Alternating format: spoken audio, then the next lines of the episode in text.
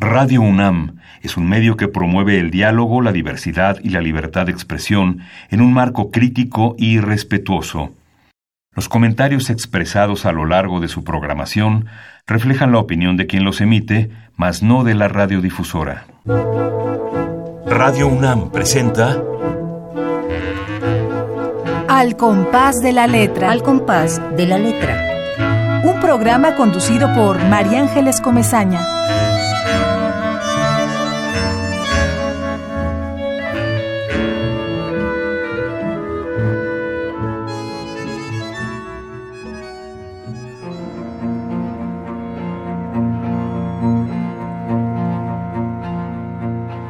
Todos emitimos. El mundo no es más que un enorme conglomerado de emisores y receptores que de repente coinciden, se empatan y uno encuentra su imagen reflejada en el espejo, en lo que otros han escrito, en las conversaciones sostenidas, en las melodías que han compuesto o en las estrofas que han cantado, en los espacios construidos, en las ideas pensadas o en las acciones que emprendieron antes que nosotros y en las que, si hubiéramos estado juntos en ese momento, los habríamos secundado. Nuestra existencia no es más que un deambular por el mundo buscando nuestro reflejo. Avanzamos por ahí despistados pensando que seguimos un camino propio, pero al final siempre estamos al acecho de una superficie en la cual encontrarnos, un eco que nos devuelva las palabras que desde el principio hemos deseado escuchar. Lo que hay que tener es cuidado para que no nos pase lo que a Narciso, y en una contemplación absorta, incapaces de separarnos de nuestra propia imagen, acabemos arrojándonos a las profundidades, hay cosas en la vida que son así, irracionales. Los seres humanos nos entregamos con mucha frecuencia a la irracionalidad, pero si no tuviéramos la necesidad de encontrarnos con los demás, si no buscáramos esa luz en la mirada del otro, ¿qué sentido tendría entonces la existencia? Giraríamos enloquecidos y desorbitados sobre nosotros mismos en un devenir infinito hacia ninguna parte. Así que no, no hay que darnos por vencidos. Hay que seguir buscando porque en una de esas encontramos una imagen de nosotros mismos que nunca antes habíamos tenido y obtenemos la seguridad requerida para ayudar a que otros encuentren su reflejo y mantener así nuestra humanidad. Es lo que hace posible que la rueda siga girando. Sea como sea, el mito griego tiene la generosidad de terminar contando que donde su cuerpo había caído, creció una flor que hizo honor al nombre y a la memoria de Narciso.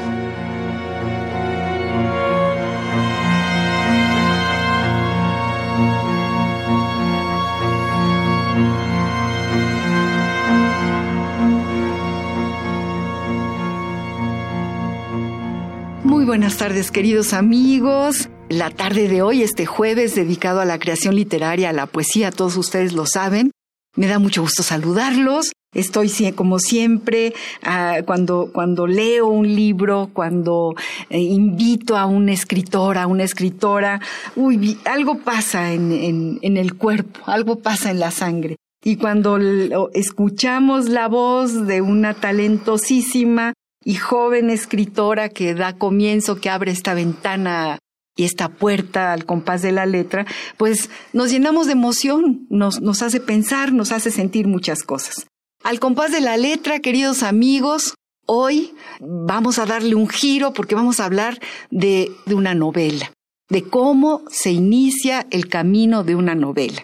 Y para eso hemos invitado a María del Valle. Acaban ustedes de escuchar la primera página de su novela, donde nos, nos habla justamente de los encuentros. Yo siento que esta novela es un, una magia de encuentros, de cómo uno puede mirarse en la cara del otro, en el reflejo del otro, en lo que los demás viven y cómo nos podemos reconocer eh, dentro de este, de este conglomerado. Y bueno, te doy la bienvenida, María, queridísima. Gracias por estar aquí en este programa. De verdad te lo agradezco un montón. María Ángeles, adoradísima. Muchas gracias a ti por haberme invitado. Em, es una alegría inmensa y efectivamente, mi mamá decía una frase antes cuando éramos niñas que mm, o adolescentes, yo creo, el que busca encuentra. Y tenía como una connotación negativa, ¿no?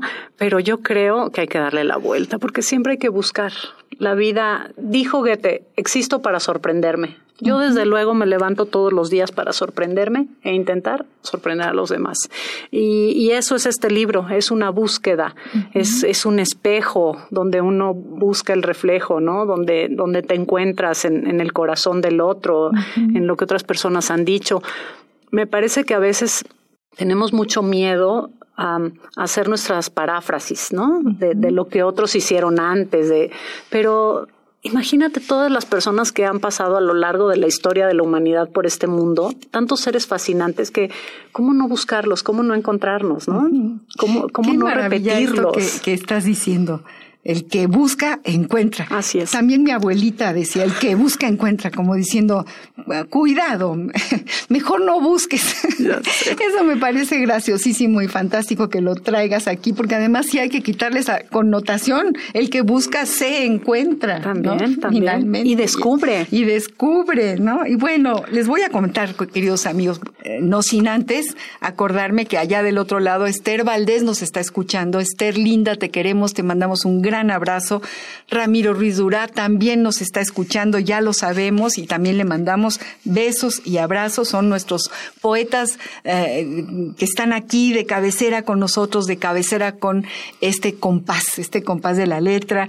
Bueno, desde luego, a a sus hijos que se sientan alrededor del radio, y eso me parece también mágico, porque ya no existe, así como esa frase que, que tiene una, una connotación negativa, ¿no? El que busca encuentra. Tampoco el radio ya este, forma parte más que cuando vamos en el coche, que seguramente tenemos muchos radioescuchas que están en el tráfico y que seguramente se sentirán muy sorprendidos hablando justo del asombro y de la sorpresa con este programa que va a cursar y que va a atravesar una novela que lleva por título La vida que no vivimos de María del Valle. María, ¿qué nos, ¿qué nos quieres decir? Ay, pues es la vida que no vivimos, pero la que debemos de, atrever a, de atrevernos a vivir. Te quiero decir antes que eso que mi hijo Luciano, que tiene 12 años, también le toca escuchar el compás de la letra todos los jueves que sale del atletismo y al principio me ponía cara como de, ay, mi mamá ya va a poner su estación,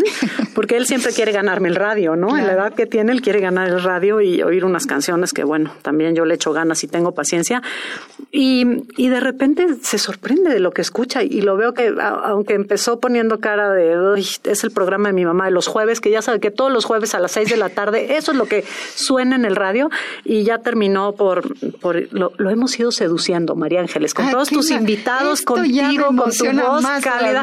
Claro, de 12 años, así es que hay otro que se suma ahí con Azucena y sus hijos, que es Luciano. Fantástico, Luciano, le mandamos un beso y un abrazo. Gracias, Luciano, por escuchar este programa. Es un honor que un joven, un bueno, ya joven, por supuesto, esté escuchando poesía y ojalá y alguna vez eh, la escriba, que seguramente si la escucha de niño, la escribirá en algún momento de su, de su pues historia. Pues como Juan, mi amigo y tu hijo, ¿no? Exactamente, como, como ellos. y como, por ejemplo, bueno, ahorita voy a leer tu semblanza, María. Bueno, cuéntanos, fui, me ibas Fui a, la Feria del Libro de Guadalajara en, en diciembre del año pasado y decía, le tengo que encontrar algo, algo a mis hijos que, que lo que los seduzca, que los fascine. Y encontré una antología de Lorca para niños tan bonita, eh, que además es un libro como para los adultos, es un oscuro objeto del deseo que todos quisiéramos tener en el, en el librero de nuestra casa y lo traje y, y bueno, no le han hecho muchas fiestas, pero sé que también nuestro deber termina en el intento. Entonces yo tengo que seguir insistiendo. y sobre la vida que no vivimos, antes de que leas mi semblanza, te quería leer una notita muy chiquitita que tuvimos que poner. Todos los libros llevan una nota aclaratoria cuando es ficción y tal, ¿no? Y entonces yo quise escribir esto, fíjate qué bonito. Esta es una obra de ficción escrita a partir de la vida vivida de historias prestadas, deseadas, compartidas y quizá también perdidas, de momentos que no fueron ni serán, porque en la vida hay tantas cosas que no vamos a alcanzar a hacer que bien vale la pena imaginárselas. Ah, qué bonito. Qué Así es que a veces no nos tocan cosas en la vida, pero ¿por qué no imaginárnoslas? ¿no? y para eso tenemos la imaginación. Ese es el gran privilegio del ser humano, ¿no? Yo creo que es el último reducto de la libertad. Totalmente de acuerdo. ¿Quién te puede decir qué piensas, qué deseas, qué sueñas? Este, e, eso lo pensé esta mañana. Decía, es, es el, el espacio más libre del ser humano, donde uno puede ejercer su libertad al 100%. De Canek, de, de este, esta novela maravillosa de este escritor yucateco, Hermilo Ruiz Abreu. Me acuerdo de Canek que se cayó en, el fondo de un pozo y que desde allí, solito y muerto de miedo, eh, se miraba hacia arriba y veía una estrella en el cielo y entonces imaginaba y eso a, a Canek le salvó la vida, ¿no? Entonces me parece que donde estemos en cualquier socavón, nuestra imaginación es esa gran escalera que nos puede sacar a flote. Bueno, queridos amigos, estamos platicando muy sabrosamente con María del Valle. María, ¿qué ha hecho? ¿Qué es de su vida? ¿De dónde viene? Ella me ha escrito, me ha mandado esta pequeña semblanza que quiero leerles. Dice, Creo que si todos de alguna u otra manera somos hijos de los libros, ¿sí? Que hemos leído, la gestación de María del Valle comenzó cuando tuvo entre sus manos un libro de aventuras de Selma Lagerlof. Nació María en la Ciudad de México en una casa en la que el remedio contra el aburrimiento solían ser los libros y descubrió que si bien no es posible vivir todas las vidas que nos gustaría, al menos podemos imaginarnos cómo serían. De pequeña, su mamá le regaló un gran espejo redondo que lleva consigo en cada mudanza. En él se mira todas las mañanas y alcanza a ver por dónde quiere seguir, un día a la vez y otro día en el mundo. Estudió biología esta escritora, maravillada por el milagro de la existencia y asume que en realidad es una asombradora nata que disfruta compartir con los demás lo que le sorprende a ella misma.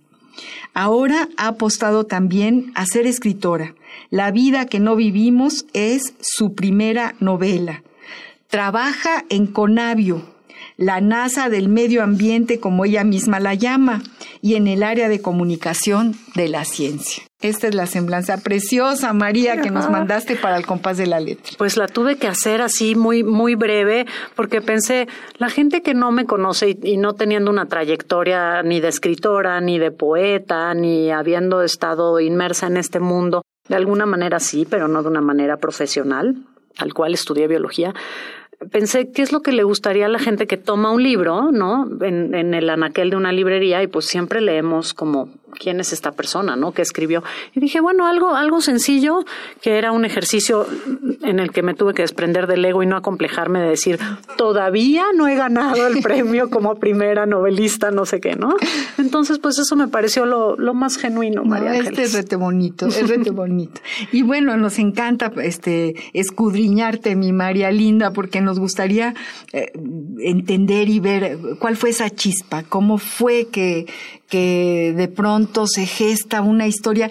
Habría que contar un poquito esta historia. Yo los convoco a que la compren, que la compren además en una librería que es mágica, que se llama Bonilla, la librería Bonilla, que está en Miguel Ángel de Quevedo, a una cuadra de este supermercado grandote, grandote, grandote, que no vamos a, darle ninguna, ninguna publicidad gratuita, por, por supuesto, pero bueno, a una cuadra está esta librería que si ustedes llegan van a encontrar títulos verdaderamente diferentes, distintos, y una atmósfera así calientita, uno llega y parece que uno está arropado, totalmente, Por, las letras y la gente que está Bueno, pues esta novela la publicó precisamente la editorial Bonilla Artigas Editores y la pueden ustedes conseguir en esta y los convoco a que vayan y, que, y que no se la pierdan, no se pierdan un ratito de libertad, sentarse en su sillón, tomarse un cafecito caliente y empezar a entender esta vida que no vivimos de una escritora que se mete en la vida de un rockero español de los años 80 y que es capaz de rescatar la atmósfera de aquellos años.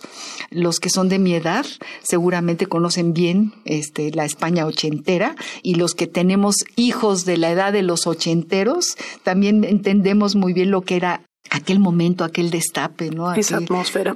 Aquella atmósfera de libertad tan tremenda, ¿no? Tan, tan de extrema. Y este libro, que es como una caricia, María. Ya sé, pues sí, tal cual, está inspirada en, en la vida de, de, un, de un músico español muy famoso de esa, mira, de esa movida madrileña, Pero la verdad, María Ángeles, es que es el pretexto. Es el pretexto para hablar. Es un pretexto maravilloso que agradezco y que llegó a mí como nos llegan todas las cosas de la vida cuando uno no se las espera y por casualidades. Em, pero es el pretexto para, para hablar de la capacidad que tenemos los seres humanos de, de transformarnos. ¿no? Para entender, hay por ahí en la novela este, un símil muy bonito justo con los espejos, donde yo digo que el espejo es la llave que abre todas las puertas, ¿no? Porque detrás del espejo está uno. Uno se mira al espejo y, y se da cuenta en algún momento del camino de la vida que solo uno es capaz de transformar las cosas que de momento pues ya, ya no te quedan. El traje que ya no, ya no lo sientes tan a gusto, tú eres capaz de, de hacer una cosa distinta, ¿no? El libro está estructurado, cada capítulo, a partir de una canción. Eso es muy bonito porque yo empecé a oír esta música que, que me fue fascinando, que me llegó. Finalmente creo que la literatura, la poesía, la música pues no son más que el espacio en el que confluye algo que todos nos merecemos y es nuestra humanidad. Cuando me decías, eh, ¿has escrito poesía? ¿Quieres traer algún, algún poema? Me acordé que cuando tenía siete años mi mamá me llevó a Cuba. ¿Por qué no? Yo pedí ir a Disneylandia y mi mamá me dijo a Disneylandia, pero por ningún motivo. Vamos a la Estamos en los setentas, entonces nos llevaron a mi hermana y a mí a Cuba. Y lo pasamos fantástico, ¿eh? Fue un viaje divino porque fuimos en un tour una semana. Em, tengo unos recuerdos hermosísimos y uno de esos recuerdos que me vino a la mente cuando me, me, preguntaste sobre, sobre la poesía en mi vida es que mi mamá nos regaló un cuadernito a mi hermana y a mí, a cada una, eh, pues para que dibujáramos en los trayectos que te subes al, al autobusito este que te lleva de una playa a otra o de una ciudad a otra dentro de Cuba. Entonces llevamos nuestra caja de colores, nuestro cuaderno y nos iba dando un chocolate o pues para que tuviéramos paciencia en los, en los trayectos, ¿no? Y entonces en ese cuadernito yo escribí unos poemas. y entonces escribí un poema de la luna y un poema un globo rojo. No sé por qué un globo rojo en Cuba, pero bueno, yo escribí mi poema sobre el globo rojo. Y ahora que te contaba que compré la antología de Lorca para mis hijos, pues claro, me encuentro con el lagarto está llorando y te das cuenta estas formas repetitivas de la poesía, ¿no? De, de, decir una palabra y volver sobre ella y tal. Y así están mis poemas de niña de siete años, porque es el globo rojo que va al aire, el globo rojo libre, el globo rojo, y vuelvo y vuelvo a lo mismo. Y el de la luna es igual de, de aburrido y de genuino y de, y de primerizo y de, pero te das cuenta que, que es un, que es un cantonato, ¿no? Finalmente, el comunicarnos, si ya estuviera todo dicho y, y, todos hubiéramos escrito lo que hay que escribir, pues ya, ya no hablaríamos, ya no tendría ningún sentido estar en esta conversación, ¿no? Pero te das cuenta cómo eso es una cosa que todos traemos. Ah, no, totalmente. Estoy absolutamente convencida de, de eso. Todos traemos, y, y, seguro todo mundo ha escrito algo y lo ha escondido en el cajón, o no, o, o, lo tiene ahí, ¿no? Como parte de. Porque es, es como una búsqueda. claro. Es una búsqueda. Lo que decías al principio al leer esta primera hoja de tu novela, ¿no? Todos estamos buscando uh, saber quién, quién, quiénes somos. Y, y esta búsqueda nos lleva a buscarnos en el otro, en la otredad, en el que está enfrente. Porque de alguna forma somos seres humanos, de alguna. y entonces nos parecemos. Sí, por supuesto. Y, es ahí donde encontramos esas enormes coincidencias. Bueno, eh, yo quiero eh, preguntarte de todas maneras, ¿te enamoraste de las canciones de Manolo Tena, que era este rockero de los años 80, de la España ochentera, de la movida, conocía su música y, y, cómo fue que se prendió esa chispa, decir, bueno, y, además con ese talento de insertarte en la vida de este hombre a quien no conociste, salvo por sus letras y por su música, ¿cómo empezó? ¿Cómo inició este? este ¿Cuál fue eh, eh, el camino iniciático de esta novela? El camino iniciático fue que un, un día escuché una canción, el día que se había muerto Fíjate, el día que se había, muerto Manolo, este, falleció de cáncer, de, un cáncer de hígado tremendo a los sesenta y tantos años. Y bueno, yo me enteré fortuito y, y, escuché una canción y, y, me pareció muy bonita y, tiene una voz ronca muy triste, muy melancólica, pero ahí quedó, ¿eh? Y un tiempo después, cuando vi la convocatoria para un concurso de primeros novelistas donde la condición es que no tuvieras nada publicado, pues pensé que podía escribir y salió esto. Y entonces, claro, después ya tuve que ir buscando, investigando. Mm, si quieres, ahorita lo vamos platicando. Hay mucha. Cuando Benito Taibo y tú me hicieron el favor de presentar la novela, Benito decía que había una voz como como muy antigua, como de antaño, como de alguien muy sabio de otros años, porque yo tuve que recrear muchos de los diálogos a partir de esta investigación, de escuchar entrevistas, de leer cosas y, y tratar de darle esa voz al personaje, que al principio tuve mucho pudor, porque mira, no es lo mismo que de repente Juan Manuel Vadillo, tu hijo, gracias a su mirada lleguemos a Lorca, ¿no?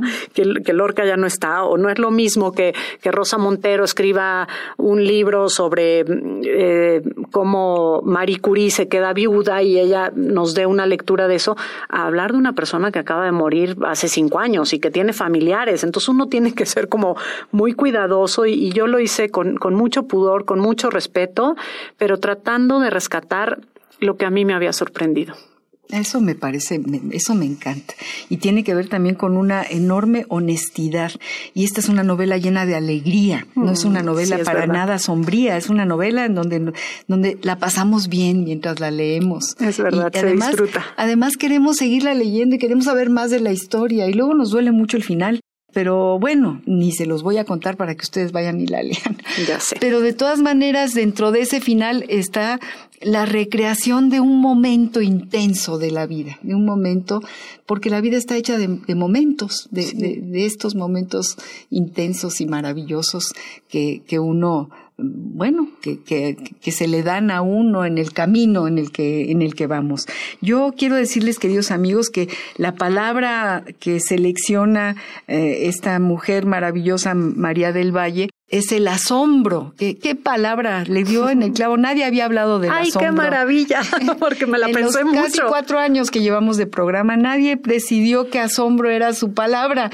Y es que tú tienes esa capacidad de asombro. Ya sé. Y, y hay que tener la capacidad de asombro. No hay que perderlo, no hay que perderlo porque siempre damos por hecho todo. Hay que pulirla y no, no hay que tenernos, tenerle miedo, ¿no? Porque cada día de la vida hay un millón de cosas para sorprendernos. Entonces, es un lujo. Es un lujo. Y te oímos hablar y, bueno, nos quedamos asombradas de, lo que hiciste, nos quedamos asombradas de lo que escribiste con esta honestidad y con esta eh, transparencia. Y vamos a rápidamente, como siempre, a pasar, a pasarnos al diccionario del español de México, del Colegio de México, a ver qué dice sobre la palabra asombro.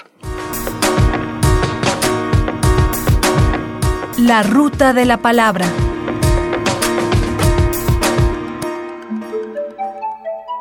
Asombro.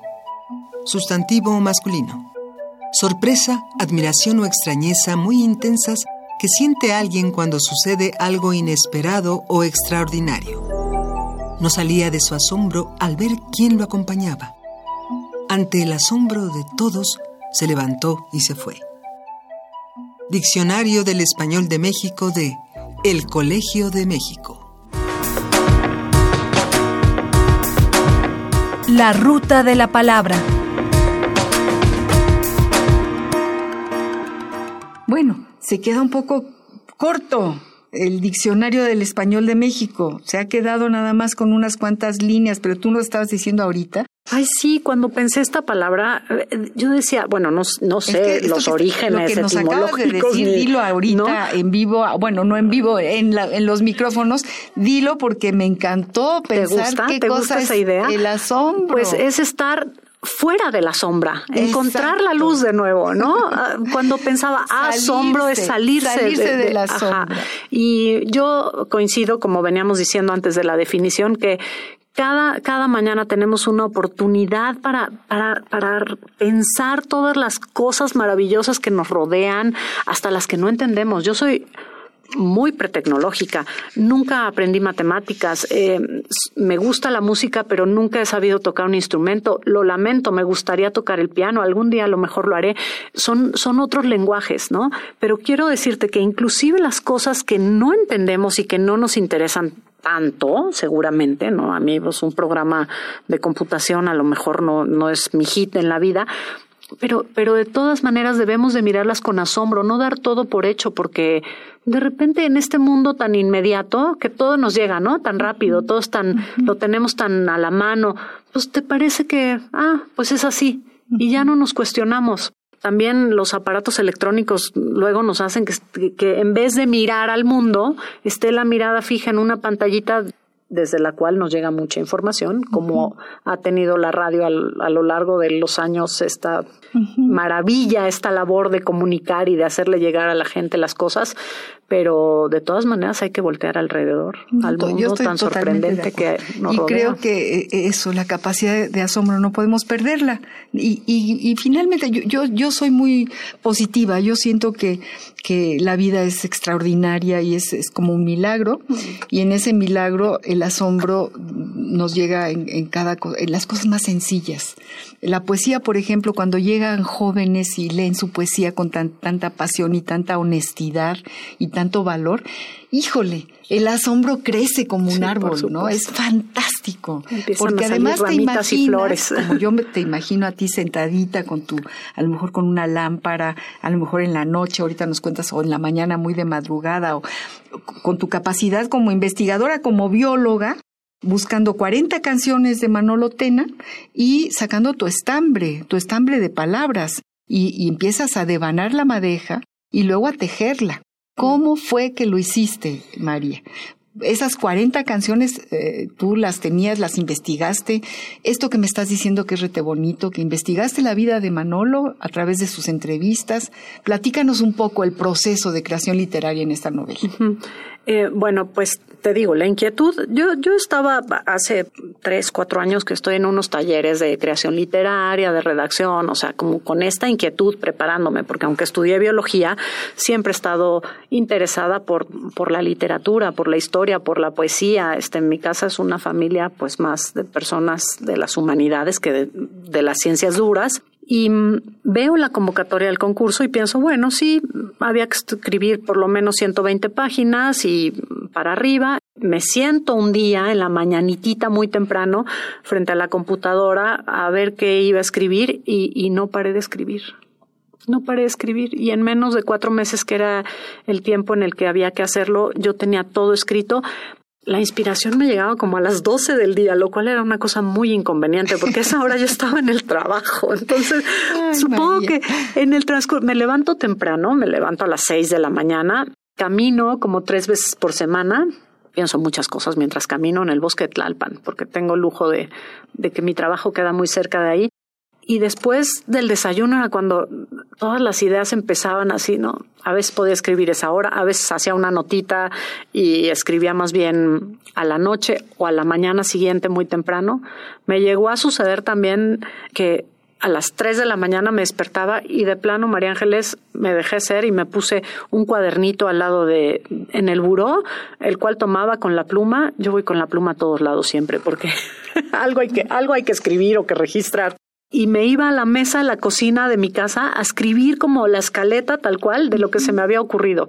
Las canciones, nunca pensé que los capítulos fueran a estar estructurados por estas 40 canciones. Sí tenía mucha música que me gustaba. No todas las canciones, la mayoría son de Manolo Tena, que fue cuando se me ocurrió que eso le diera la estructura a la novela. Pero al final también tuve que recurrir a otros músicos para solucionar una emoción para encontrar una estrofa que a, que a mí me gustaba y que le daba el cuerpo a ese capítulo.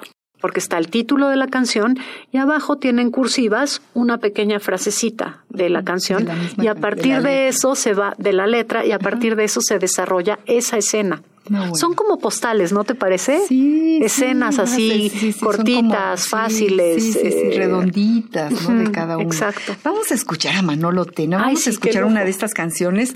Queridos amigos, estamos con María del Valle. Estamos hablando de La vida que no vivimos, su primera novela. Eh, ya se la recomendamos. Hay que ir a la librería Bonilla a adquirirla verán qué delicia, qué rico se siente empezar, además es pequeñita, eh, eh, se, se, acaba muy, o sea, la acabamos de leer en, un, en, una sentada, en unas dos horas usted ya, eh, se, o ustedes se pudieron meter en la atmósfera de Madrid en los años 80, en una historia de amor. Y luego vamos a hablar de cómo María se inserta en, en esta historia, Padrísimo. como si ella fuera protagonista de, de la novela, sin que lo sea. Ella es la narradora, pero también es el personaje que aparece en esta narración. Vamos a escuchar esta canción de Manolo Tena que se llama La vida por delante.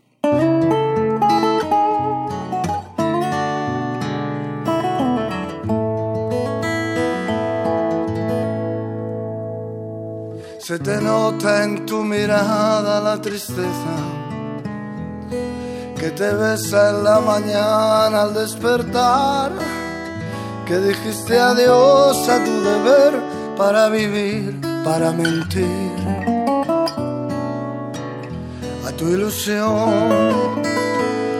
Es inútil luchar contra el destino.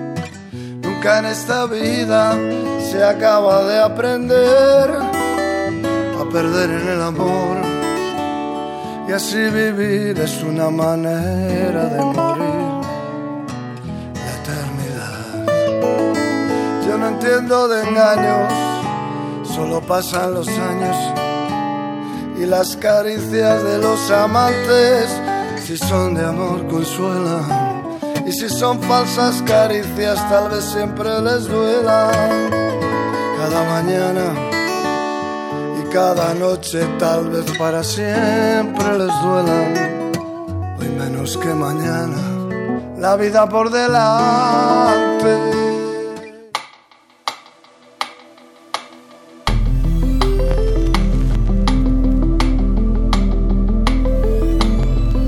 Al compás de la letra.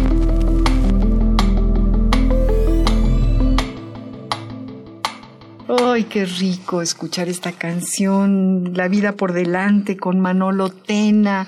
Y bueno, no me extraña, qué bonito. Yo no conocía mucho a Manolo, digo, ni mucho ni poco, lo conozco a partir de tu novela. María. Ay, qué maravilla, Te porque juro. también de eso se trataba, de hacer un sentido homenaje a un personaje que yo descubrí tardíamente, te digo, el día que había muerto, yo no lo conocía de nada, y de repente, ¿sabes qué me acercó? Porque la novela, si tú lo quieres luego decir, está lleno, sí o no, de, de referencias, no solo de, del paisaje y de Madrid y de, y de toda España y de... El color, el color. De animales, de, Sí. de la naturaleza, ¿no? De repente hay un capítulo por ahí en las Islas Canarias y me puse a buscar cuál era la flora y la fauna de las Canarias. No sabes cómo me divertí. Bióloga al fin. qué No, y entonces decía, los cernícalos, qué palabra tan bella, son aves.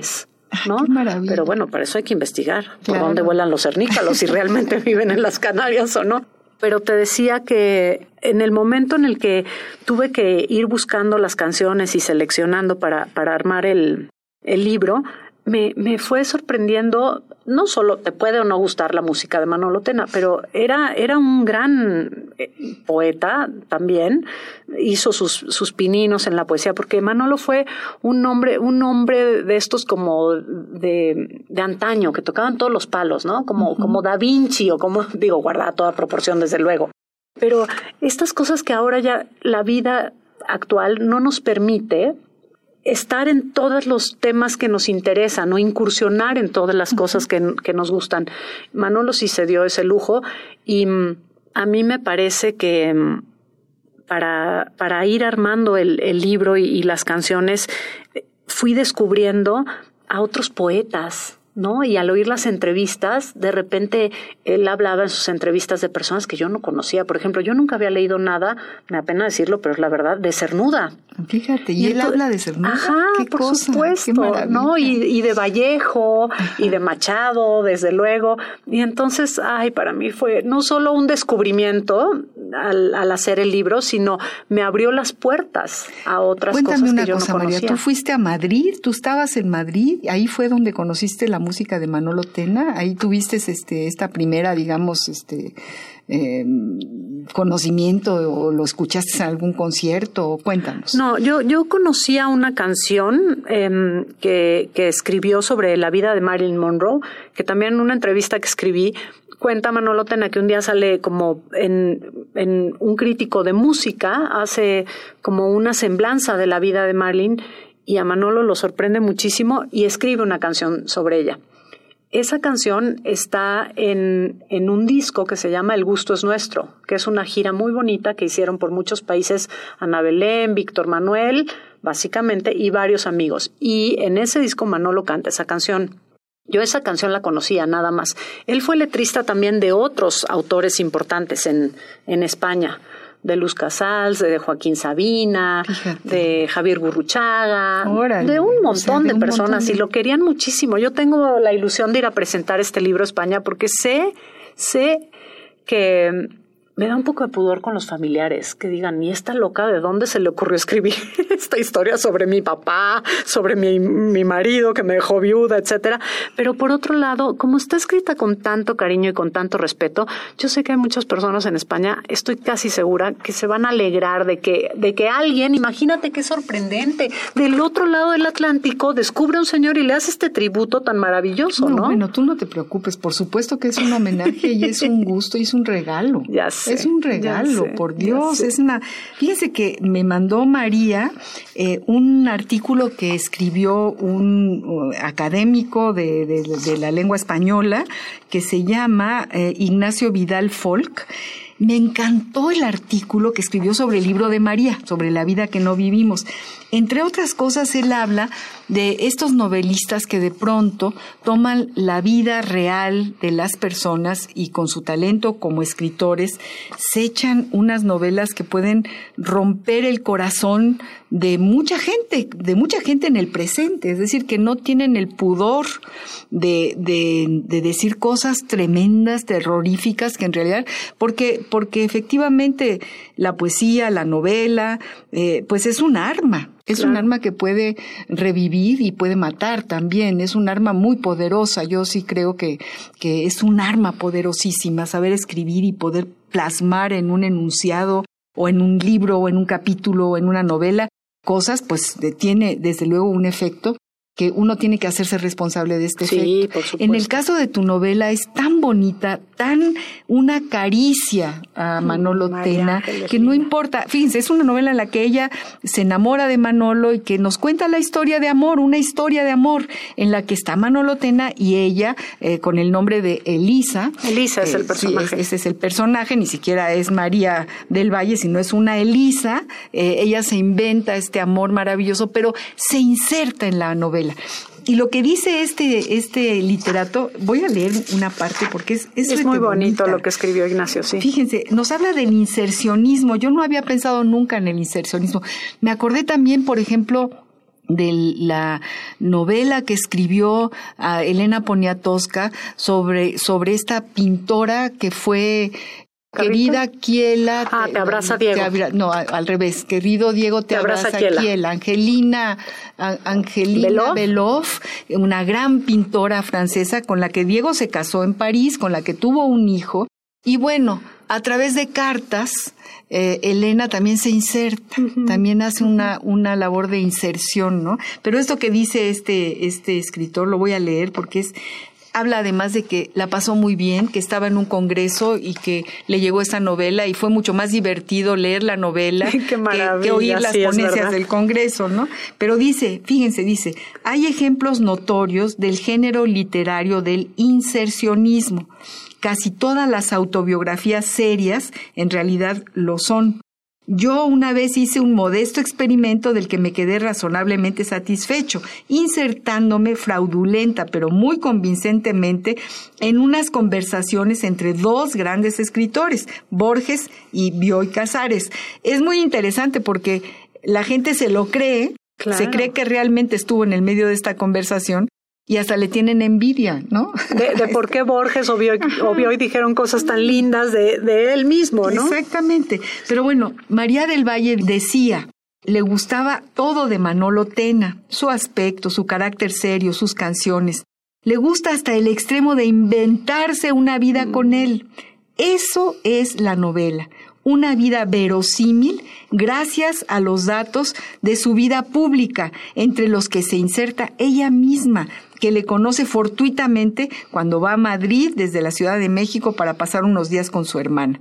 Se da la feliz casualidad de que Manolo está sin pareja, congenia con la simpática mexicana, van juntos al Museo del Prado, al Sorolla, al estudio de grabación, a los conciertos, hablan, se explican, discuten, se enamoran, etcétera. O sea, es rete bonita esta reseña porque justamente es eso, es tan sencillo, es un viaje por una historia de amor y, y, y, nos convence, Mari. Y además, no solamente no le haces daño a nadie, sino que a todo el mundo le, le, le ayuda a sentir. Usted yo me siento identificada con esta historia Ya de amor. sé, yo todo el tiempo quería saber más, quería Ya que siguieras sé. contando. Oye, eh, fíjate que hay una, una parte de la, de la novela en donde uno de los personajes es que es, una locura. Yo en verdad todavía no me creo cómo inventé tantas cosas y cómo, cómo fui tejiendo, urdiendo esta trama tan maravillosa, este tapiz de emociones, de, de momentos, de imágenes, de música,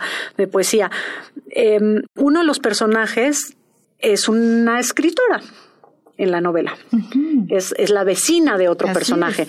Y entonces En le- México ya, en México, ya están en México, México. Y entonces Elisa, le, le cuenta Elisa lo que le ha pasado en España a su vecina, la escritora, y la escritora le dice, pero ¿qué estás esperando? Ve a hacer. Yo escribo porque, porque la realidad de cada día no me es suficiente. ¿No? Me, me tengo, tengo que vivir el lujo de imaginar otras cosas. Pero si tú ya viviste esto tan fantástico, ¿qué estás esperando? Anda, vete porque te voy a escribir un libro, hasta si te, si te atreves, sí. ¿no? Y entonces, tiempo después, Elisa, en otro capítulo, se cuestiona y dice, ¿un libro? ¿Va a escribir un libro sobre esto? ¿A quién podría interesarle una historia así? Y la hermana de Elisa la regaña y le dice, ¿cómo que a quién? Pero a todo el mundo, porque en este mundo, perdón, las palabrotas, sórdido, cruel, jodido en el que vivimos, todos estamos buscando algo que, que nos toque, que nos llegue al corazón, que, que sean las, las fibras. Lorca decía, hay un hilo invisible que une el corazón de los niños, ¿no? Entonces, pues todos estamos buscando, María Ángeles, la punta de esa madeja. ¿No? Tú de un lado y yo del otro, para estar unidas, Sí, como en este programa entrañable. Qué bonitas cosas dices. Pues es lo que Es- siento. Es, eh, es la pura poesía lo que estamos escuchando de María del Valle, queridos amigos. Es un gusto, eh, es, es, es un gusto enorme la tarde de hoy tener a María del Valle y tener a una novela. Eh, seleccionamos, como tú sabes que aquí hay Sí, como dos, sección. dos secciones, ¿no? Hay una, bueno, la sección es nuestra palabra, la ruta de la palabra, que en esta, en este programa el asombro, bueno, fue así como muy acotado, ¿no? Pero tú ya lo definiste verdaderamente como aquello que está más allá de la sombra. Exacto. Te sales de la sombra y entonces Para estás en el la luz. asombro, exacto. Que qué bonito es la pura poesía, ya empiezas a escribir Y además esa luz después, este, un- uno es un prisma, ¿no? Así es, esa luz así se, es. se descompone en los colores que a uno le dé la gana. seleccionamos una, un poema carta de nuestra adoradísima en- poeta Enriqueta Ochoa. Lindo. Enriqueta y yo, yo te puedo decir y presumir esto, éramos maestras del CCH Sur. Y eh, el CCH Sur está en, eh, construido en una colina, entonces tiene muchas escaleritas. Tiene uno que subir y subir y subir para llegar a los salones. Y yo me acuerdo que íbamos del brazo las dos y ella me recitaba poemas de García Lorca, del romancero gitano. Y déjame que, te, que me acuerde porque la memoria es muy importante. A ver qué me acuerdo. Entonces ella empezaba a recitar poemas y poemas de Sor Juana. Y en esas escaleritas yo me emocionaba todo lo que da porque del brazo de, de Enriqueta. Bueno, pues seleccionamos una carta de Enriqueta Ochoa a Jesús Arellano, otro gran escritor muy desconocido, muy amigo de Enriqueta, muy, muy, muy amigo de Enriqueta. Y encontramos este texto, esta carta, este poema llamado Carta a Jesús Arellano, en la voz de Enriqueta Ochoa. Entonces vamos a escuchar la voz de Enriqueta Ochoa con su propia carta poema. Epistolario. Domicilio conocido. Domicilio conocido.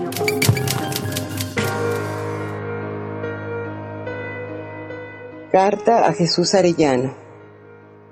Desde hace años, Jesús, el corazón me rebota loco entre las sienes y ando por los rincones escondiendo al sollozo. Estreno una sonrisa cada mañana y pido limosna en todas las esquinas, porque ¿quién va a prestarme su vida, su amor o su Dios?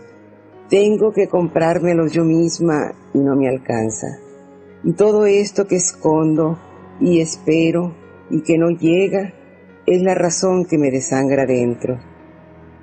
A veces ocurre que de tan hambrientos inventamos el sueño, la esperanza, y mortalmente heridos agonizamos por todos los hijos que se nos quedaron dentro y por las palabras desquebrajadas presas entre los molares apretados del miedo, las que luchan por sobrevivir y a veces se nos caen de la boca como un aborto ciego y doloroso. Algo se rompe acá dentro y pienso, me estoy vaciando viva. Todos los adioses se agolpan y me miran a mitad de la noche. Tomo mi cobija de silencio y camino arrastrándola por los pasillos de la locura. Y no me muero, Jesús. Me siento a la orilla pidiéndose me ayude a balancear mi vida antes de irme y tiemblo y nadie escucha. Huyen con espanto, mientras yo juego a la pelota con la muerte, lanzándola como pequeña brasa de una mano a otra. Y no me muero, Jesús. Y no se muere una. Hace solo el ridículo con su pequeña muerte, que es solo una niña azorada llorando por todos los que de veras mueren sin derecho.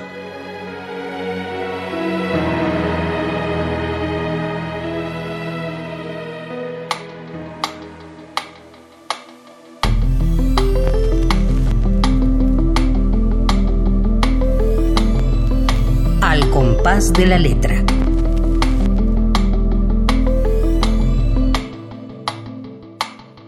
Bueno, pues estamos, eh, hemos escuchado la voz de mi Enriqueta Ochoa desde aquí, todos los homenajes y todo el cariño desde donde esté, que seguro anda por, por aquí, ¿no? Ella era así, era una mística, ella era, eh, se atrevía, este es un poema dolorosísimo, es una carta dolorosísima, pero que, que se atreve a escribir. ¿Quién va a prestarme su vida? Exactamente. Y de tan hambrientos inventamos el sueño y la esperanza. Ay, qué belleza, verdaderamente. Yo creo que hay que despertarse cada mañana para saciar esa hambre, María Ángeles, porque por algo estamos aquí. Eh, una respuesta es la vida que no vivimos y que, y que podemos traer a flote, ¿no? Es una maravilla. Sí. Es una maravilla. Ah, ahora qué, que qué suerte tiene Manolo Tena de haber de, de que yo me lo haya descubierto, que, ¿verdad sí, que sí? sí pues sí, ahora lo pienso, voy perdiendo el pudor y este, porque además, eh, pues eso, está hace rato que, que leíamos la, la nota que tan gentilmente me hizo Ignacio Vidal Folch yo he hecho de esta novela hasta el momento tres presentaciones. Tú y Benito estuvieron en la primera arropándome con todo su cariño y dándome la seguridad y el empujón que, que necesitaba. Después hice otra en el CADAC, donde me acompañaron Carlos Azar, el hijo del maestro Azar, y Astrid Velasco, que es amiga y una espléndida editora de, de la UNAM. Y la tercera presentación la hice con Luis Jorge Arnau y un amigo que se llama Ricardo Zárraga, que cantó unas canciones en vivo de Manolo Tena, esa vez en la librería Bonilla. Y la librería Bonilla es el espacio más chiquito en el que hice la presentación. Ahí cabemos, tú has estado varias veces, 40 personas, 45, 50 muy apretaditos este, en el calor que nos brinda ese espacio. Y Juan y Marisol habían invitado, de la editorial Bonilla Artigas, habían invitado a Ignacio Vidal. Yo no, yo no lo conocía de nada. Me lo presentaron, oí un acento español, etcétera, y vi que Marisol le tomaba un libro de, de la mesa de las novedades y se lo regalaba a Ignacio Vidal Folch. Dije, bueno, pues ellos saben. Ajá, ellos saben porque pues son los de la librería, yo claro. no voy a decir nada, ¿no? Y cuando estoy en la feria del libro de, de Guadalajara, me manda Marisol Pons, que, que, fue la que estuvo al cuidado de la edición de este libro, eh, el correo electrónico con, con la reseña que había hecho Ignacio. No te puedes imaginar la alegría tan grande que sentía leer eso. Ignacio escribe todas las semanas en el país semanal y en otro diario español rarísimo que se llama La Crónica o algo así, que no sé si sale en Cataluña. Eh, es más, no podíamos descargar la reseña porque tienes que estar suscrito al periódico para claro, poder para accesar, ¿no? Qué bonito. Y entonces cuando yo busqué quién era este hombre, este escritor, y, y vi todas las otras cosas de las que habla y, y que ha reseñado, me sentí muy honrada. Me gusta la reseña porque aparte se burla, se burla de mí y de Manolo y nos disfruta y dice, bueno, ni siquiera era tan buen letrista como dice María, tampoco era execrable, pero bueno, algunas, algunas, letras se salvan, ¿no? Se salvan, ¿no? Pero es, eh, preciosa esta reseña. Es preciosa. Qué bueno que cuentes esta historia, María, porque es muy importante saberlo, ¿no? Y, y, qué sorpresa, qué sorpresa que de pronto tú... tú qué generosidad, Qué espejo, no, bueno, qué generosidad, qué, qué verdad. Eso fue lo que le lo, que le evocó. Le llegó. Sí, eso lo produjo. Me, sentí muy feliz porque dije, bueno, pues a un hombre como este, que yo no conozco de nada, que es un hombre mayor, puede encontrar esta luz y, sentirse feliz después de haber leído este libro, de decir, ay, es mucho más divertido del Congreso al que, había ido a, a escuchar. Y me han hecho muchas veces ya esta pregunta entre mis amigos y tal, algunos hasta diciéndome, qué valentía de que esta novela está escrita como en primera persona. Claro, yo no soy una mujer mentirosa, entonces estoy muy segura de mi vida, la gente que me conoce sabe qué he hecho y qué no he hecho. Eh, sí tenía un pudor de ser respetuosa y de no hablar de más de cosas en las que yo no estuve y no viví.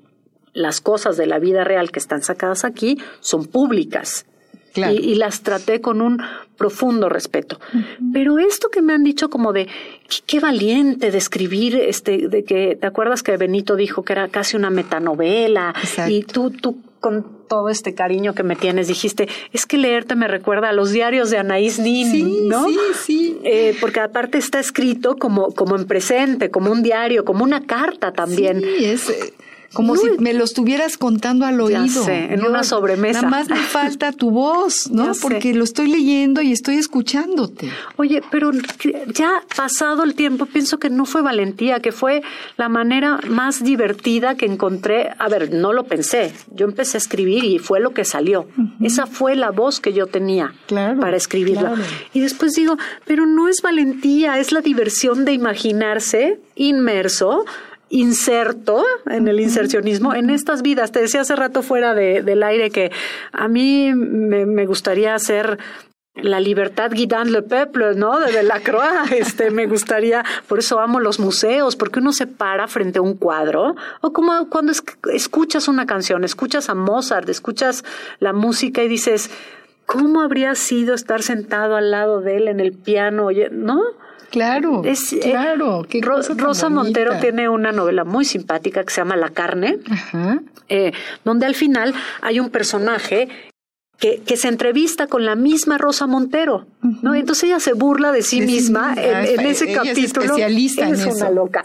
Se burla de sí misma y entonces el personaje le dice, pero ¿y usted? Porque están hablando de, de, lo que se siente estar en la cresta de la ola cuando uno surfea y tal. Y entonces le dice, pero, pero ¿y usted surfea? Le dice, no, pero me lo puedo imaginar. Cuando yo leí eso dije, es que yo soy así. Yo me puedo imaginar todas estas circunstancias. ¿Por qué no? bueno, pues fíjense amigos, todas las puertas que nos está abriendo María, todas las puertas con todo su, su, su pasión, eh, su capacidad de asombro, su alegría de vivir, su alegría de entender al otro, de meterse en su vida, de, con, un enorme respeto, como bien nos, lo ha dicho, y sobre todo con un enorme cariño, cariño a su narrativa, cariño a las canciones, cariño al personaje que ya no vive, al momento histórico, tiene una enorme capacidad de recrear las atmósferas. Eh, me siento leyéndolo que estoy en los años 80 en Madrid, ¿no? que estoy en todos los barrios, que voy contigo a Santana, a la Plaza de Santana, y que como ese primer día que tú llegas... En el barrio de las letras, como debe de ser. En el barrio de las letras, ¿no? Eres, tienes esa capacidad narrativa que, bueno, es lo que se necesita para tu propio tintero. Y seguramente vamos a empezar a leer cosas muy, muy bellas de, de, ese tintero y de esa capacidad de eh, investigar y, entrarle a la literatura. Esa es, esa es la parte de la bióloga, de ir escudriñando y, bueno, somos curiosos, ¿no? Todos por naturaleza y no hay que perder esa curiosidad. Yo espero que sí, María Ángeles. Yo espero que en algún momento compartamos otras más letras. Bueno, tú y yo compartimos muchas cosas fuera de esta cabina, qué alegría, pero que mm, este camino a mí ya me gustó y me gusta muchísimo. Mm. Así es que es el que quiero transitar de ahora en adelante en paralelo. Em, la novela la editamos eh, con Bonilla y Artigas. Es una novela que yo pagué de, mi bolsa después de no haber ganado este, este concurso, que ha estado arropada por la solidaridad y el cariño de muchos amigos, pero que ahora ya va sola, ¿sabes? Porque los primeros este, ejemplares los compraron mis amigos, ¿no? Y, y después va sola y de repente tengo esta amiga que vive en San Antonio y que tiene un Instagram, que además le, ya le recomendé tu programa, muy lindo que se llama Leo y luego existo, tiene la generosidad de subir una foto del libro y de poner que lo leyó y por qué la sorprendió. Y a partir de esta chava surgen otras ventas de, de, de otros ejemplares, ¿no? Entonces, ojalá, ojalá que este programa, que este programa también eh, genere esa maravilla y que mucha gente vaya y compre tu novela y, que se la pase. Trajo María La vida que no vivimos y por favor en, Facebook Radio UNAM, eh, manden ustedes la petición de este libro el primero que llegue, el primero que escriba en el Facebook Radio UNAM que por favor quiere la vida que no vivimos de María del Valle, se gana este maravilloso libro. Y para los que no se lo ganen, vayan por favor a la librería Bonilla a comprarlo. Queridos amigos, vamos a despedir el programa. Se pasó como agua. Eh, quiero agradecerle a Violeta Torres, que es un sol, que está en los controles técnicos, que de veras es un sol, ¿eh? Entra aquí y ahí se, se ilumina este estudio, sí. Y bueno, ¿qué puedo decir yo de mi querida Ivonne Gallardo? Es dos soles completita y que nos con sonrisa. dos soles con sonrisa y una enorme seriedad en lo que hace y yo le tengo que agradecer mucho a las dos a, y a Ivonne con mucho cariño eh, la producción de este programa. Y bueno te agradezco a ti muchísimo, María, que hayas estado Gracias, esta tarde con nosotros. Un placer, María Ángeles. Qué, alegría, qué alegría tenerte y que, y que, y bueno, queridos amigos, yo soy María Ángeles Comezaña. Me despido de todos ustedes, deseando que el próximo jueves vuelvan a sintonizar Radio UNAM a las seis de la tarde con otro programa de Al Compás de la Letra.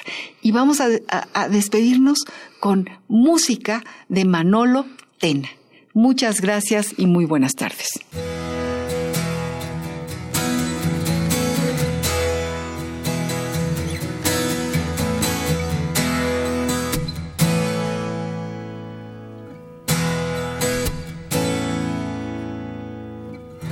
Desnudo bajo las lluvias, un simple corazón, tan loco como el deseo absurdo como el dolor y tan inútil como una oración entre los restos del naufragio. La esperanza puede aún renacer, la vida empieza en cada amanecer, más triste que la tristeza, más amargo que